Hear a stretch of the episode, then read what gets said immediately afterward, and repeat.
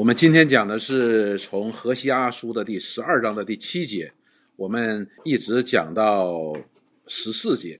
我们把这章经文呢，十二章呢，整个呢，我们把它结束。我们看呢，很快的，何西阿书呢，虽然是小先知书当中最大的一卷书，但是呢，我们还是很快就要结束了。那我们看到前边的十一章的时候呢，我们看到了耶和华神借着告诉以色列人说，他是守约施慈爱的，因此呢，呼唤他们回转。呼唤他们回转，就是呼唤他他们回到神的慈爱当中来。那么，我们从第七节十二章的第七节，我们继续来看。这里第七节说：“以法莲是商人，手里有诡诈的天平，爱行欺骗。”在这里边，耶和华神呢就直接讲到了以法莲人他们这个错误的根源。他们错误的根源就说他们是像商人一样，商人呢就是做买卖的。这个商人做买卖，我们中国人有句话叫“无商不奸”嘛。当然了，弟兄姊妹，我不是说我们啊。那手里有诡诈的天平，就是他不公义嘛，爱行欺骗。所以商人呢，就是以自己的利益为重，只要能够得到利益，他没有公平，也没有诚信，喜欢呢欺诈，这是商人的心态。那么以法连人呢，也有这样的心态。那我们就后边看以法连人这样的心态表现在哪里？第八节说，以法连说：“我果然成了富足，得了财宝，我所劳碌得来的，人必不见有什么不义，可算为罪的。”好了，前面我们讲过何西阿书的背景，就是说当时的这个北国以色列呢，他们经济处于一个非常繁荣的时代的，他们也经历了一些小小的呃属灵的复兴。他们真的是富足了，因此呢，以法莲就是北国以色列人呢，就拿这个来夸口。他们觉得说，我们今天真的富足了。这个呢，他是真的在讲他们经济上的繁荣，他们生活上的富足。说，并且呢，得了财宝。然后下边这句话他就说了：“我得这个财宝呢，是我劳碌得来的。”他把这个荣耀归给谁呢？归给他自己了。说是我劳碌得来的。并且在这里夸口说：“人必不见有什么不义，可算为罪的。”也就是说，他觉得自己是很公义的。嗯，我是靠着自己本事挣来钱的。但是呢，我们都知道，他们敬拜偶像，他们把这个一切的功劳都归功给偶像的话呢，他们是靠这些所得来的呢。那么，这就是他们不义的证据了。虽然以色列人不承认，他们觉得说这是我靠本事得来的。有什么不义的呢？但是呢，他们不归向神呢，这已经是他们的罪了，因为他们是有诡诈在里边。因为以法连人呢，他们觉得说我没有什么不义的，也不算为罪的，那是在他们自己的心目当中，在他们的眼光当中，他们以为没什么不义的，凭自己本事得来的。但是呢，在神的眼里呢，却看出罪来。第九节说：“自从你出埃及地以来。”我就是耶和华你的神，我必使你再住帐篷，如在大会的日子一样。好了，第七节、第八节呢，讲到了以法连人，他们用这种诡诈的天平和欺骗的手段，好像商人一样，使自己富足，而且他们又在最终又不自知，并且以此为夸口，归荣耀给自己，又归荣耀给那些偶像。那么耶和华神第九节呢，就做一个对比，他说：“自从你从埃及地。”出埃及以来，我就是耶和华你的神，我必使你再住帐篷，如在大会的日子一样。那么住帐篷，我们就想到了耶和华神呢，是在这里在提醒以色列人，当他们从耶和华神将他们从从埃及地领出来之后，进入旷野的当中呢，他们是住帐篷的，也就是说，神会祝福他们一切所需用的，不单在旷野当中，而且到了迦南地的时候，神也是一直都是供养他们的。并且呢，为他们设立了祝棚节来加以纪念神在旷野当中给他们的一切的供应、一切的祝福。说如在大会的日子，大会的日子就是过祝棚节的时候，他们都在纪念这些事情。所以这里耶和华神呢，就再一次把他们提醒：他们的祝福是从哪里来呢？是从耶和华神那里来的。自从耶和华神把他领出埃及地以来，耶和华神一直在那里是按约而行，向他守约施慈爱，供应。赐福给以色列的百姓。那么和第七节、第八节对比来看呢，我们就看到了以色列人耶和华神指责以法莲人是什么？商人的心态就是在耶和华神以外寻求祝福，这是他的问题。第十节说：“我以小玉众先知，并且加增末世，借先知设立比喻。”耶和华神这里反过来马上又说了，不但在这上物质上面一直在供应他们，一直在祝福他们，而且呢，每天都派先知向他们漠视，向他们设立比喻。也就是说，神都差派先知在以色列当中讲话，不但显明神的旨意，也带领以色列人呢能够跟随这位耶和华神来蒙祝福。实际这本身呢也是一个祝福。就是有先知在以色列百姓当中讲话呢，来将神的话语呢讲清楚，神的旨意呢能够漠视给神的百姓呢，这也是一个祝福。除了物质的祝福之外呢，那么神也借着他的话语呢，来神的旨意来带领以色列人。那么也就是说，讲到了两点：耶和华神第九节、第十节就讲到了耶和华神，无论在生活上、物质上面，还是他的话语上面、他的旨意的上面，神都是守约、是慈爱的。但是呢，第七节、第八节告诉我们，以色列人呢却要在耶和华神以外寻求祝福，也就是说他们是被约的。好了，十一节就说，基列人没有罪孽吗？他们全然是虚假的。人在吉甲献牛犊为祭，他们的祭坛好像田间犁沟中的乱堆啊。于是到十一节的时候呢，耶和华神就指出了他们罪孽的罪证。罪孽的罪证是什么呢？说基列人没有罪吗？他们全然是虚假的。前面我们讲到了，无论是激烈也好，还是极假也好，都是与拜偶像有关系的。以至于他说什么呢？你们在那两个地方拜那些虚假的偶像，然后呢，你那个祭坛呢，好像田间犁沟当中那些乱堆啊，都到处都是，很多。这是他们败坏的证据，虚假没有诚信背约的证据。十二节，耶和华神又说：从前雅各逃到亚兰地。以色列为得妻服侍人，为得妻与人放羊。哎，又讲到雅各。那么我们今天上午的讲的就是雅各，我们大家都非常的清楚，就是讲到了雅各。雅各骗了他哥哥的祝福之后呢，那哥哥呢就要杀他，于是呢他就逃逃到哪儿呢？要逃到他舅舅拉班家里边去。拉班舅舅家呢就住在亚兰地，他要逃到那边去。逃到那边去的时候怎么样呢？耶和华神在伯特利和他显现，显现之后就跟他重申亚伯拉罕之约，并且告诉他说他要祝福他，而且他到了亚兰地，到他舅舅家里边，神也要保护他。那么他有一天呢，神还要把他从他舅舅家带回到神所赐给他主亚伯拉罕的那片迦南地，都会他平平安安的。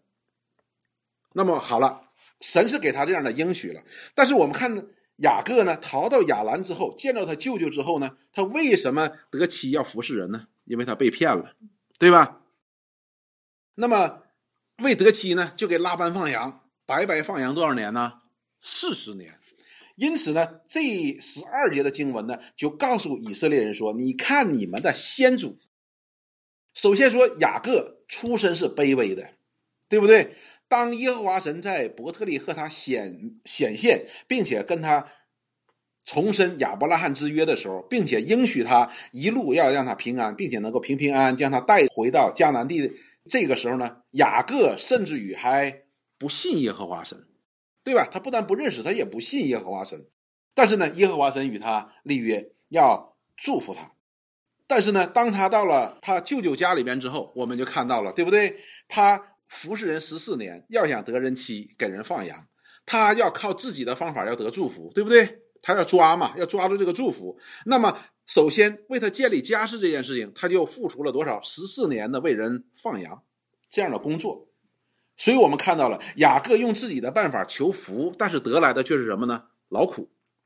所以耶和华神这里在提醒这些以色列人，告诉他们说，是雅各就是个很好的例子。雅各。在去他舅舅拉班家那里边去的时候呢，耶和华神给他祝福的应许，神一定会祝福他。但是雅各靠自己的时候呢，他得到的是什么呢？得到的就是受苦，十四年白白给人放羊，就提醒他们。然后下边他又接下来说十三节，耶和华借先知领以色列人从埃及上来，以色列也借先知而得保存。那马上又提到了第二个例子，就讲到了说，你看哈，以色列人自从从埃及出来了以后，之所以能够存在，之所以能够这个国家还有繁荣，能到今天呢，是因为什么呢？是因为神借着先知呢，将他的话。不断的告诉以色列人。那么讲到了说十三节经文的时候，所以实际上是表达了两个意思。一个意思呢是神在不断的向以色列人讲话，显明他的旨意；另外一个意思呢，也告诉以色列人保存的意思。你们得以保存的意思，就是神是按他的旨意而行的，他言出必行。说你看，每天都在派先知向你们讲话，你看你们今天得以存活。正如神界的先知向你们所说的，好了。那么十一节呢，讲到了他们犯罪的证据，就是那些给偶像献祭的祭坛。十二节和十三节呢，这里就讲到了说雅各按自己的方式求祝福，得到的却是受苦。十三节讲到的是以色列人从出埃及以来，一直到现在。神不但向他们显明他的旨意，神也按照他的旨意而行，言出必行。神是守约是慈爱的，神并没有改变。十四节就是结论性的说，以法莲大大惹动主的愤怒，所以他流血的罪必归在他身上，主必将那因以法莲所受的羞辱归还他，归还给谁？归还给以法莲。以法莲这做这个事情是使神蒙羞的，但是这个羞归在谁身上了呢？归在以法莲自己的身上了。那么这里讲到说，以法莲大大惹动主怒，就回应了第七节、第八节这两节经文。以色列人什么？他们没有诚信，他们背约，因此呢，他们受到的就是羞辱。神是一直在守约是慈爱的，但是以色列，以色列呢，他是背约的。他的背约的问题出在哪儿呢？他要在耶和华以外靠自己寻求祝福，以至于去拜偶像。因此，作为结论呢，十四节耶和华是说：“好了，就好像雅各靠自己寻求祝福而受苦一样，那么你们惹动主的愤怒，这个羞辱呢，最后归在谁身上？归在以法莲的身上，归在以色列人的身上。他们实际上是，换句话说，也是罪有应得，他们得到了他们所该得的。”好，那么我们看这个第十二章的第七节到第十四节，虽然经文很短，但是呢，内容对我们今天呢是很有实际意义的。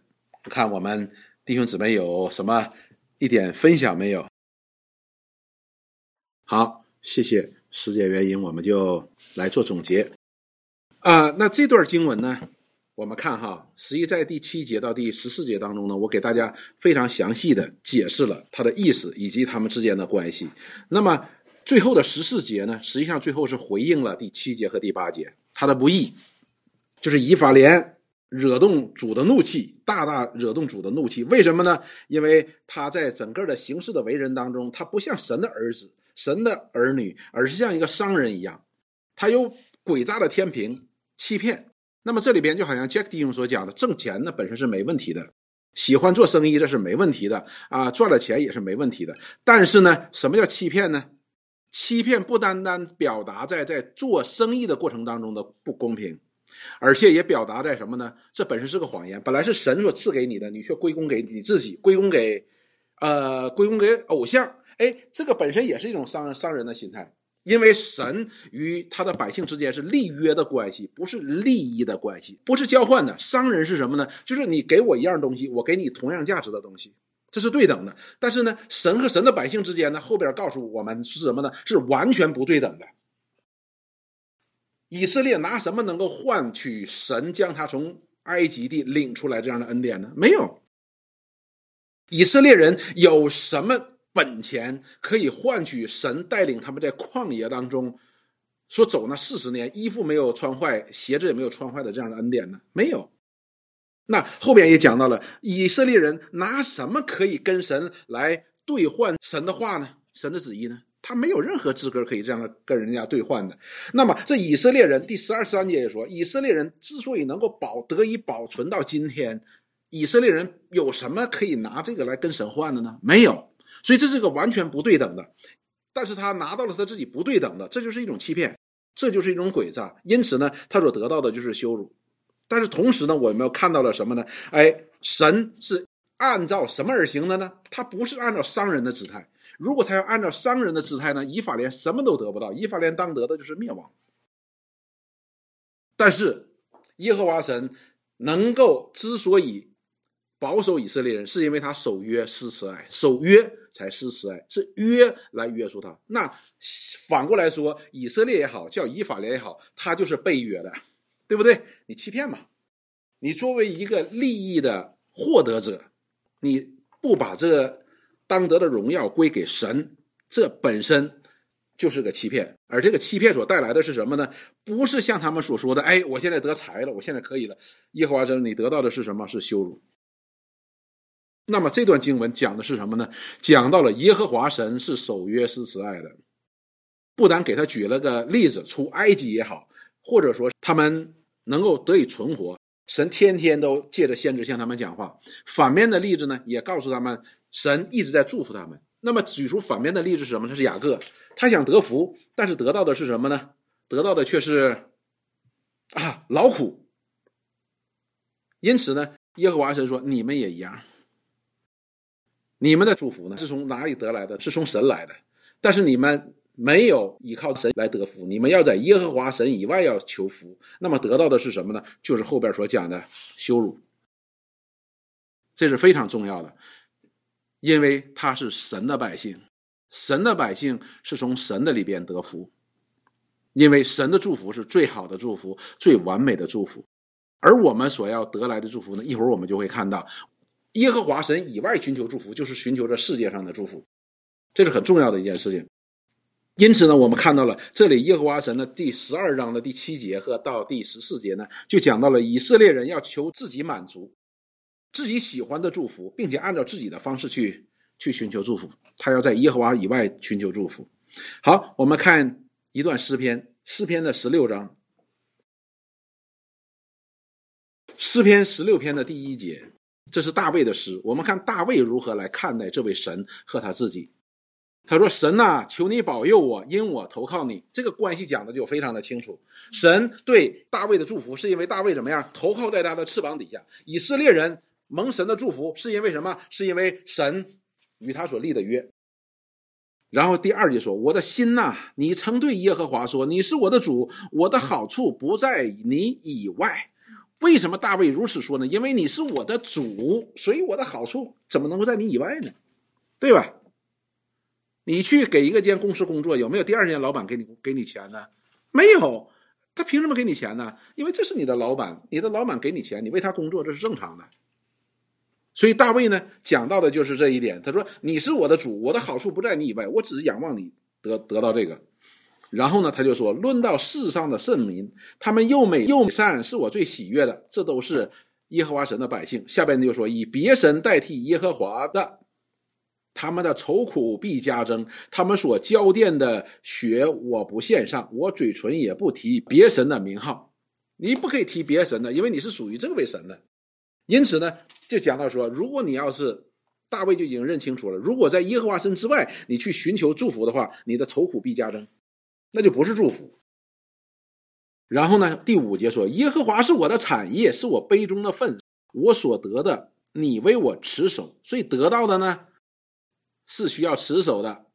圣经告诉我们，有一些人呢，他可以会挣钱，但是他的兜呢是他的钱囊是漏的，你装多少漏多少。但是这里说，耶和华不但加增我们的祝福，他也会保守、持守我们的祝福，使这个祝福一直在与我们同在的。第六节说，用绳量给我的地界，坐落在佳美之地，我的产业实在是美好啊。那么这里大卫讲的意思是什么呢？他说，用绳量给我的地界，也就是说，神给我们的祝福是有一定的地界的，你不能够看超过你的。而神所量给我这个地界呢，是坐落在佳美之处的。说我的产业实在美好，也就是说，耶和华神给我们的祝福呢是最好的，无论从长度、从宽度、从高度，都是恰恰好的，都是能成为我们真正祝福的，是真正美好的。因此他前面说，你寻求耶和华神以外的祝福的话呢，会给你带来愁苦的，甚至于可能会带来什么？带来咒诅的。也就是说，我们只我们的祝福只从我们的主而来，这是非常重要的。这里不单这样讲，而且第五节大卫认识的更清楚，说什么呢？耶和华是我的产业，也就是说，耶和华神是神是我的神，这一个就已经足够涵盖所有的祝福了。所以，我们对祝福的话呢，我们要有个正确的认识。首先，第一个，我们是基督徒，我们是神的儿女，神的百姓，我们的好处绝对不在他以外。而这个好处是什么呢？就是神把他自己都给了我们，把他的儿子给了我们，把救恩给了我们。我们在读哥罗西书当中讲到了，说神喜悦将他本性一切的丰盛都有形有体的居住在基督的里边，什么意思呢？那么我们也在基督里边。换句话说，神呢有丰盛的恩典，都有形有体的什么与我们同在的。那我们还要什么呢？所以我们必须要对认识清楚，我们是属于神的，我们的祝福不在神以外的。好了，我们再看耶利米书第二章，这里边讲到的是北国。实际上，北国和南国呢，他们犯了同样的错误，只不过是北国呢做的更甚。这个是以西结书当中所讲的。我们看耶利米书的第二章，耶利米书第二章第十一节，这里这样说：自神借着耶利米先知呢来责备犹大国，说：岂有一国换了他的神吗？其实这不是神，但我的百姓将他们的荣耀换成那无义的神。哎，你看，在这一点上，他跟那个北国有以色列呢犯了同样的罪了。他们也是将这个荣耀归给谁了？归给这些偶像了。把神给换了，然后十二节说：“诸天呐，要因此惊奇，极其恐慌，甚为凄凉。”这是耶和华说的，就是说以色列人做了这件事情，说诸天都很惊奇呀，哇，都极其恐慌啊！因为什么？因为这位真神，以色列的真神，他要发怒了。发怒到什么程度呢？是地极为凄凉。第十三节说：“因为我的百姓做了两件恶事，做了两件恶事。第一件事情是什么呢？就是离弃我这活水的泉源。他们离弃了活水的泉源，他们也就是说离弃了这位神。然后呢，第二件事是什么呢？为自己凿出池子。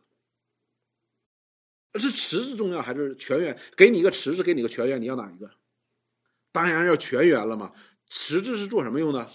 装水的、蓄水的，而活水的泉源呢是不断的涌流出来的。因此呢，我们就看到以色列人他们离弃了这位什么祝福的源头，或者说祝福的本身，而去为自己凿一个池子。就好像刚才我们读到以色列说：“这是靠我自己的本事赚来的，查不出什么不易的，我都是靠我本事赚来的。”但是呢，这里告诉我们说，自己为自己凿出池子呢，是破裂不能存水的池子。因此，我们就看到了，他们看起来是物质是丰富的，最后得来的是羞耻，是羞辱。然后十四节说：“以色列是仆人吗？是家中生的仆人吗？为何成为掠物呢？”啊，讲到说你是家中生为的仆人吗？你如果真的是家中生为的仆人，你不应该成为掠物，对不对？为什么呢？除非你的主人被掠了，被掳掠了，你才能够被掳掠。你主人不被掳掠，谁能掳掠你呢？因此，这里告诉我们说，这些人好像没有主人的人一样，就任意被人掳掠。我们中国人讲叫“打狗看主人”，就是这个道理。也就是这些以色列，你你在搞什么？你是有主、有神、有祝福的源头的，但是你把它离弃了，你自己偏要自己去寻求这样的祝福，以至于怎么样，成为掠物了。当时的以色列人所面对的那个光景呢，跟犹大要灭亡之前光景是一样的。他们要卑躬屈膝给亚述人，卑躬屈膝要去联合谁？要去联合埃及人？要去联合谁？要去联合联合亚述人？要联合叙利亚人？以至于前面讲到了，把他们所拜的金牛犊，他们的神给亚述王做礼物。我的天哪，这是不得了的事情。所以呢，所以你怎么成为掠物了呢？以色列人也是一样的。就是北国的这些以法莲人也是如此的，所以弟兄姊妹，我们千万不要忘了一件事情：当我们去迎合世界的时候呢，我们得到的是羞辱。不要忘了，我们是属于神的，神是我们祝福的源头，我们的祝福不在他以外。好，那么我们来看主耶稣如何来说。我们看马太福音第六章，马太福音第六章第三十节。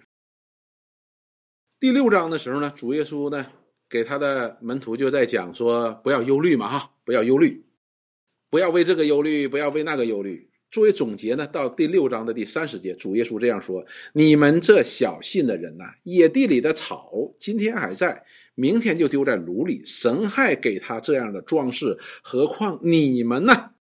好了，请问一件事情：神为什么要给那个花那样的装饰呢？为什么？因为神造他的时候就用他的命令这样做了。给他这样的命令，给他这样的命令是什么呢？就是神跟这花就立了这样的约。你是这样的花吗？他就给你如此的美丽。他说，神跟一个花，他就是存在瞬间的一个生命，神都要守约，施慈爱给他，给他这样的美丽，何况人呢？就是这个意思。然后三十一节说，所以你不要忧虑，说吃什么、喝什么、穿什么，这是什么呢？这就是我们讲说，我们在这个世界当中所寻求的这些祝福。对不对？比如说，我们想穿的好、吃的好、住的好、喝的好，这是世界上的祝福，这些也的确是祝福。三十二节就说，这些都是外人所求的，外邦人所求的。前面讲到的是什么呢？是忧虑。你说这个忧虑是不是说，那我们今天晚上我们就吃什么呢？比如说我们在一起吃饭，你说，哎呀，今天晚上我们吃什么呢？啊，你为这个忧虑了，你软弱了，不是这个意思啊。我们需要大家考虑说吃什么呢？当然我们可以商量，但是不会产生忧虑。这里边产生忧虑的原因是什么呢？是导致一种缺乏，或者自己不满意，这样叫忧虑。比如说呢，我们为这个哎今天晚上没有饭吃了产生忧虑，明天会不会有饭吃产生忧虑了？或者说什么呢？我心里定义我就是想吃今天我就想在这个星期吃一顿鲍鱼，但是我手里又没钱，啊，开始产生忧虑了。这种忧虑。他是指的是这个，那么的话呢，下边马上就说，这都是外邦人所求的，也就是说，这些人不但产生忧虑了，而且是什么呢？他要非常的盼望要得到这个东西，得不到这个东西呢，他就不满足，这是这里边所讲的。然后呢？这里边主耶稣就告诉他们说：“你们和那些外邦人不一样，你们所需用的这一切的东西呢，是你父知道的。这里边讲的非常的清楚。前边那人是他们所求的，而你们是什么呢？是你们需用的，这个是不一样的。求呢是按照自己的心意，需要呢是按照我们真需要。你比如说，我们今天很多的时候，我们的疾病是出自于哪里呢？用医生的话讲，就是我们吃东西吃多了，吃错了。”对吧？这就是什么？这就是我们所求的。但是神给我们的都是健康的，为什么？他告诉我们你要节制，是吧？所以我们所求的和我们真正所需用的之间是有个差距的。我们为什么今天不健康？就是我们是按照我们所求的，而不是按照我们所需的。我们按照所需的，我们不需要一天吃一个肘子的。对吧？所以呢，主耶稣是你们需要的，而人呢，最大的问题就是不知道自己到底需要什么，真正需要什么。因此呢，第三十三节说：“你们要先求他的国和他的义，这些东西都要加给你们了。”这里讲到了两个件事情，一个正是先后次序的问题。人要去真正要求的是什么呢？不是吃什么、喝什么、住什么，而是要他的国和他的义。这就是以法莲的欺骗所在。你们要求的是神的国和神的义，将一切的荣耀归给他。但是以法连人求的是什么呢？我们富足了，我们是靠自己富足的，也没有什么不义的。然后下边主耶稣说：“你们要先求他的国和他的义。首先来说，你要不单是属于神，而且你要把神当做你的神。下边呢就讲到了说，这些东西都要加给你们了。这些东西指的是什么？吃什么、喝什么、穿什么？这些东西都是按照我们所需要的给我们。”所以，弟兄姊妹，没有什么比我们所需要的能够得到满足是最美好的事情。如果按照我们所求的来满足我们，那我们就惨了。我们现在扪心自问，我们需要什么？是不是有很多需要的东西，我们都自己都不好意思说出来？啊？肯定的吗？这很简单一件事情，我们现在就自己大家想一想，我到底需要什么呢？你现在马上，比如说你有个宝贝，这个宝贝说你要啥给啥，梦想成真。我相信很多都是污秽肮脏的东西，对吧？但是神知道我们到底需要什么，他没有按照我们所求的给我们。如果按照我们所求的给我们，梦想成真的话，这世界就乱了。所以神说那些东西呢，他会加给我们，按照我们的需要呢加给你，他不会使你因为吃什么、喝什么、穿什么这些东西产生忧虑的。因此，弟兄姊妹，我们把我们的祝福的源头与神连接起来是最好的，是最好的。因此，我们就知道神不要我们在他之外寻求祝福，有两个好处：让我们看到神是完备祝福的供应者，完备祝祝福的供应者。有他，你就不需要你所需要的一切，他都能够给你的。第二点，让我们看到神给我们的都是与我们有益处的。用圣经的话说，都是最好的。它不是用来满足我们邪情私欲的，它是满足我们，使我们不单身体健康，我们也能够灵性健康这样的需要的。所以弟兄姊妹，我们不要像以色列人一样，在神以外去寻求祝福。我们也不要按照我们自己肉体的邪情私欲所需要的来满足我们自己。这是非常非常重要的一件事情。这世界上我们所需用的这一切，神不但知道，他也会供应给我们。当然要借着我们的劳动，哈，要借着我们的劳动，借着我们的呃聪明智慧，借着我们的汗水，要得到的。但是呢，你相信，只要我们不是懒惰，我们都可以通过正常的途径获取到这一切，神都会加给我们的。好，下面我们再来看诗篇的二十七篇。我们看大卫，这位一个认识神的人，他饱经了患难的人，认识神的人，他一生享尽荣华富贵，他同时一生又受到了一切的屈辱、一切的患难，这样的一个人，我们看他。对人生有个总结，对一个属于神的人的总结是什么？我们看大卫的人生是高低起伏的，大高大低的，在旷野被扫罗追杀，连饭都吃不上的，对不对？向人家讨饭，人家都骂他的，最后成为什么神以下万人之上的这样以色列最伟大的君王。诗篇二十七章，他发出这样的慨叹，他说什么呢？他说有一件事，我曾求耶和华。我仍要寻求，什么意思呢？就是说，一这件事情，我在耶和华神面前一直要求下去，不是现在求，不是以后求，我就要一直要求。求什么呢？就是一生一世住在耶和华的殿中，瞻仰他的荣美，在他的殿里求问，就是一生我都要在神的里边，都要在神的面前。这里边不单包括他高的时候，也包括他低的时候。这里包括他吃不上饭的时候，也包括他吃的宴席的时候。因此呢，他看重的不是说我那时候环境如何，而我是要在神的面前。也就是说，他要是我的神，我要是他的百姓。然后下边就说第五节，为什么呢？他说：“因为我遭遇患难，他必暗暗的保守我，在他亭子里。”把我藏在他帐幕的隐秘处，将我高举在磐石上，看到了。不管遇到什么样的环境，他都不需要去担忧，不需要去忧虑，因为耶和华神是守约、是慈爱的，他要在他的百姓当中显为荣耀，在他的敌人面前显出他的一切的恩慈。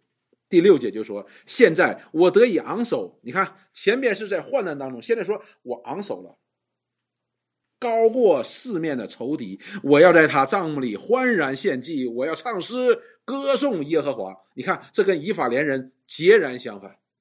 大卫昂首的时候，高过四围的仇敌的时候，他要干嘛？要献祭，要唱诗，要歌颂耶和华。以法连人做什么？当他昂首的时候，他富足的时候，他做什么事情？”他献祭给偶像，他说：“哎呀，这是我凭我本事得来的，这个这个啊，这个我查不出什么不义的。”你看到了？所以大卫呢，他在一生当中，他是经过高、经过低的，不是常人都经历过的。因此，他作为一生的一个总结，他说：“我要做的是什么？我就要有这位神，这位神要做我的神，我就要做他的百姓，我就天天在他面前就行了。耶和华神就是我杯中的份，耶和华神就是我的产业。这是他所看到的。除此之外，他不需要寻求那些。这里边他没有学说耶和华神呐，我求你，我有荣华富贵，他没有的，因为他知道这一切神。”都该给他的。那么好了，我们就看到一件事情：大卫年轻的时候，他被扫罗王追杀，受了很多很多的苦。但是后来呢，成为以色列历史当中最伟大的君王。我们可以看到一件事情，我们看到了说，有一个人，有一个牧师这样说，他说什么呢？大卫最后之所以能够成为大卫，是因为他生命当中有一个约拿丹。约拿丹在他的旷野当中给他很多的帮助，对不对？但是我也想说一件事情是什么呢？如果没有扫罗，就没有大卫。因此，神呢给我们的大卫才能够说出来：耶和华神给我的祝福是良好，都用绳量好的，而且量好都特别好。什么意思呢？在旷野被人追杀的时候，他说：“哎，美。”当上君王的时候，他就说：“美。”看到了，这一切，因为这一切耶和华人都是要祝福我。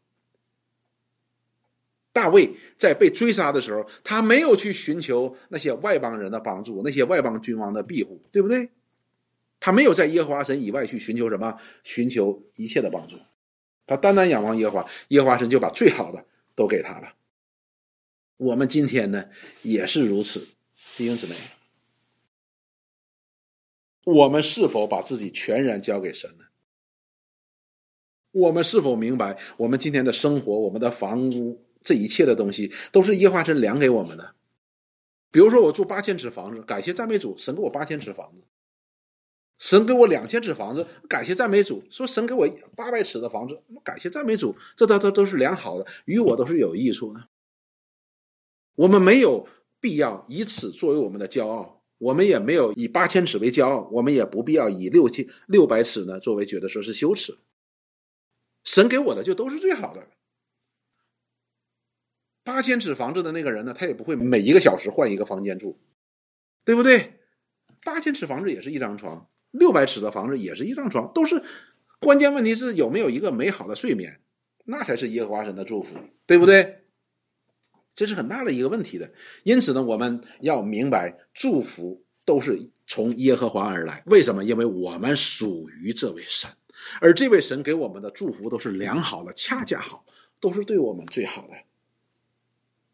我们就怀着感恩的心，将荣耀归给神。当我们将荣耀归给神的时候，你就会发现有一件很美好的事情发生：八千尺的房子，神也会使用它；六百尺的房子，神也会使用它。这是很有意思的一件事情。所以呢，重要的是什么呢？我们要明白一件事情：不要去迎合这个世界，用我们自己的方法，在这个世界当中去寻求那些祝福，以至于超过我们在先求他的国和他的意义。那样的话，我们得来的是什么呢？是得来的羞辱，因为我们靠我们自己所得来的，我们也一样会像什么呢？会像以法连人一样，以自己为夸口。我们若真知道这是耶和华神所量给我们的，那么我们就会将荣耀归给神。无论是八千尺，无论是六百尺，无论是一个什么样的工作，挣多少钱呢？我们都会归荣耀给神，像大卫一样。哪怕是我们今天没有鸡腿吃的时候，我们也归荣耀给神；喝一碗米粥，我们也是喝归荣耀给神。那么我们也知道，我们吃鸡腿的时候呢，我们也需要归荣耀给神，因为神他赐给我们的福都是最好的。我们不会因为这个从世界上得来的这一些使我们可以升高，相反却会给我们带来什么？带来羞辱。好，我们再看约翰福音第六章，第六章的六十六节。第六章的六十六节呢，《约翰福音》六章六十六节，我们看到，当主耶稣向以色列人讲话的时候，讲天国的事情的时候，哇，那些人就觉得说，他们觉得，哎呀，这个话太难了，我听不下去了，我要走了。为什么呢？因为他们不爱听了。为什么不爱听了呢？与他们心里边所认知的呢有冲突了，他就不想听了，不合他的意了，不能够满足他的意思了，他们就都走了。然后呢？第六章的六十六节说：“从此他门徒中多有退去的，不再和他同行了，甚至于有很多常常跟着耶稣的人呢也离开了，觉得耶稣讲这些话呢不太现实，和我想的不一样。六十七节，耶稣就对那十二个门徒说：“你们也要去吗？”于是耶稣就对这个十二个门徒最亲近的十二个门徒说：“你们是不是也要走啊？你们是不是也听不下去这些教导呢？”西门彼得回答说：“主啊，你有永生之道，我们还归从谁呢？”所以西门彼得呢，永远是先讲话的那一个。哎，他就讲了说：“主啊，你有永生之道，我们还归从谁呢？”换句话说，什么是重要的呢？是你重要呢？是我重要呢？还是永生重要呢？永生重要，我们自己并不重要。我们什么什么什么 opinion，就是我们什么意见，这并不重要。重要是你有永生之道，这才是最重要。他说：“我们就不归从谁了。”他不会因为说，哎，我归从这个世界，我可以有得到从这个世界得到什么好处，我就归从这个世界。以法莲就这是这样啊，他从这个事情得到好处了，他就归从这个世界，他把荣耀就归给那些偶像了。而彼得这里说，你有永生之道，我我们还归从谁呢？我们已经信了，又知道你是神的圣子，这才是最重要的。换句话说，以法莲他们没有归耶和华为圣，对不对？他们没有把神当作神，没有把以色列的神当作自己的神，这是他的问题。所以呢，我们今天弟兄姊妹，我们常唱，有时候唱过一首歌，记不记得？主耶稣是我的满足。有的说，主耶稣是我唯一的满足。这个歌不是白唱的。如果我们不以我们的神、以我们的主为满足的话，我们一定要从别的地方去寻求满足，但是从别的地方所寻求来的满足都不是真正的满足，都不是完全与我们有益无害的东西。有些时候在世界当中呢，看呢，哎，你好像很厉害，好像你很富足，甚至于我们自己也好像以色列人一样，觉得说，哎，我很了不起。但是那些东西呢，与我们都是无益的。我们费尽了一切的心机。靠我们那些所谓的智慧，从这个世界当中真的会获得获得很多东西的，这个是一点都不假的。但是这些东西呢，与我们的生命都是无益的。更有启示录当中告诉我们一样，当主耶稣再来的日子，一切有形有质的东西都将被烧毁，但是唯有遵行神话语的，却是永存。而不单是永存，而这些人在天上还有什么基业？那个基业和地上的基业是有不同的，天上的基业是不能够震动的，不能够朽坏的，专门给你，别人不能拿走的；而地上的呢，会锈坏的，会被偷走的。即便又留住了，那么到主耶稣再来的日子也没有了。所以，当我们看到这个今天这一章经文的时候呢，让我们看到神，我们是在耶稣基督里边归于这位神的。而这位神呢，也是在与他儿子所立的盟约当中属于我们的。他立约要在基督里边，要不但要赐给我们永恒的生命，而且让我们在这个世界上面，他也告诉我们，他要保护我们，要带领我们，要祝福我们，让我们没有缺乏。这是他应许的。至少我们到今天，我们看是如此的，我们还能够有有地方住。你有地方住，对不对？你没有。睡在马路上，你还是有饭吃，你还是有学上，你还是有工作做。即便你说我哎，今现在因为疫情原因我没有工作，但是我们依然还没有到达那个吃不上喝不上的境地，去讨饭的境地，对不对？那么因此我们就好像这里边耶和华神所说的，到今天为止你们还得保存呢，我们还是在得保存。也就是说，一直到现在为止，神在耶稣基督里向我们所应许的还是真实的。他还是我们的神，他依然按照他的旨意在与我们同在。那么，我们第一不需要去慌张，不需要去慌张；第二个，我们不需要去用我们自己的方法去来解决这些问题。当我们想用我们的办法去，我们很可能是会得到的，会改善的。但是呢，对于我们来说呢，很可能就会带来羞辱。所以，希望我们弟兄姊妹呢，能够对我们自己、对这位神、对祝福，要有个非常清楚的认识，使我们所得的祝福呢是真祝福，都是从而神而来的。这些祝福呢，都是从天而来的，就是永恒的，不是暂时的。而暂时的这一切呢，神会养活那不耕动也不收割的那鸟儿一样，他也会养活我们的。到今天，他岂不一直在保存我们吗？他今天为止不一直还是在守约施慈爱呢？那么，这以色列人就是我们的间接。我们不要背弃这个约，我们不要投靠偶像，也不要投靠这个世界，我们依然要与主同行，这是非常重要的。好，我们一起来祷告。我们今天查经就到这里。亲爱的主，我们感谢你来到你面前，我们真的是欢欢喜喜。一直到今日，你都赐福给我们，因着你告诉我们说你是守约是慈爱的。主过往的经历告诉我们，我们在世界上奔走的时候，我们以为我们得到的是最终之乐，却得到了许多的羞辱。直到我们认识你的时候，我们才知道。